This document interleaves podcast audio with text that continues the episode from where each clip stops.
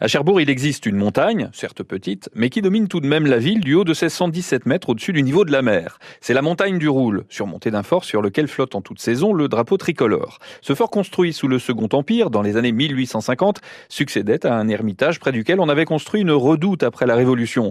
Michel Molot est chargé de l'accueil du public des musées de Cherbourg en Cotentin. Oui, alors ce fort a été construit euh, pour des raisons défensives, mais, sur le tard, si bien qu'en fait, donc euh, sous Napoléon III, si bien qu'en réalité, il n'a pas servi à grand chose jusqu'à la Seconde Guerre mondiale.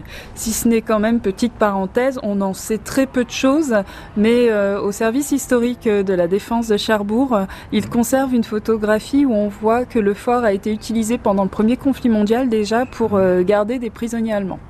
Alors, on va parler un peu de la, construction de ce fort. J'imagine que ça ne devait pas être évident sous Napoléon III, on est au 19e siècle, de, construire une, telle fortification sur un sommet comme ça, difficile d'accès bien sûr.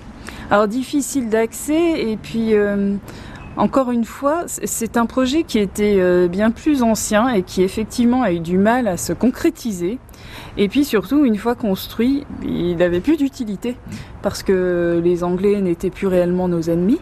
Et puis ensuite, voilà, on est très vite arrivé sur la Première Guerre mondiale, donc ce rôle de garde des prisonniers allemands. Mmh. Ensuite, euh, un fort qui de nouveau ne sert plus vraiment, mmh. euh, qui est utilisé quand même par l'armée française pour euh, la défense contre les avions.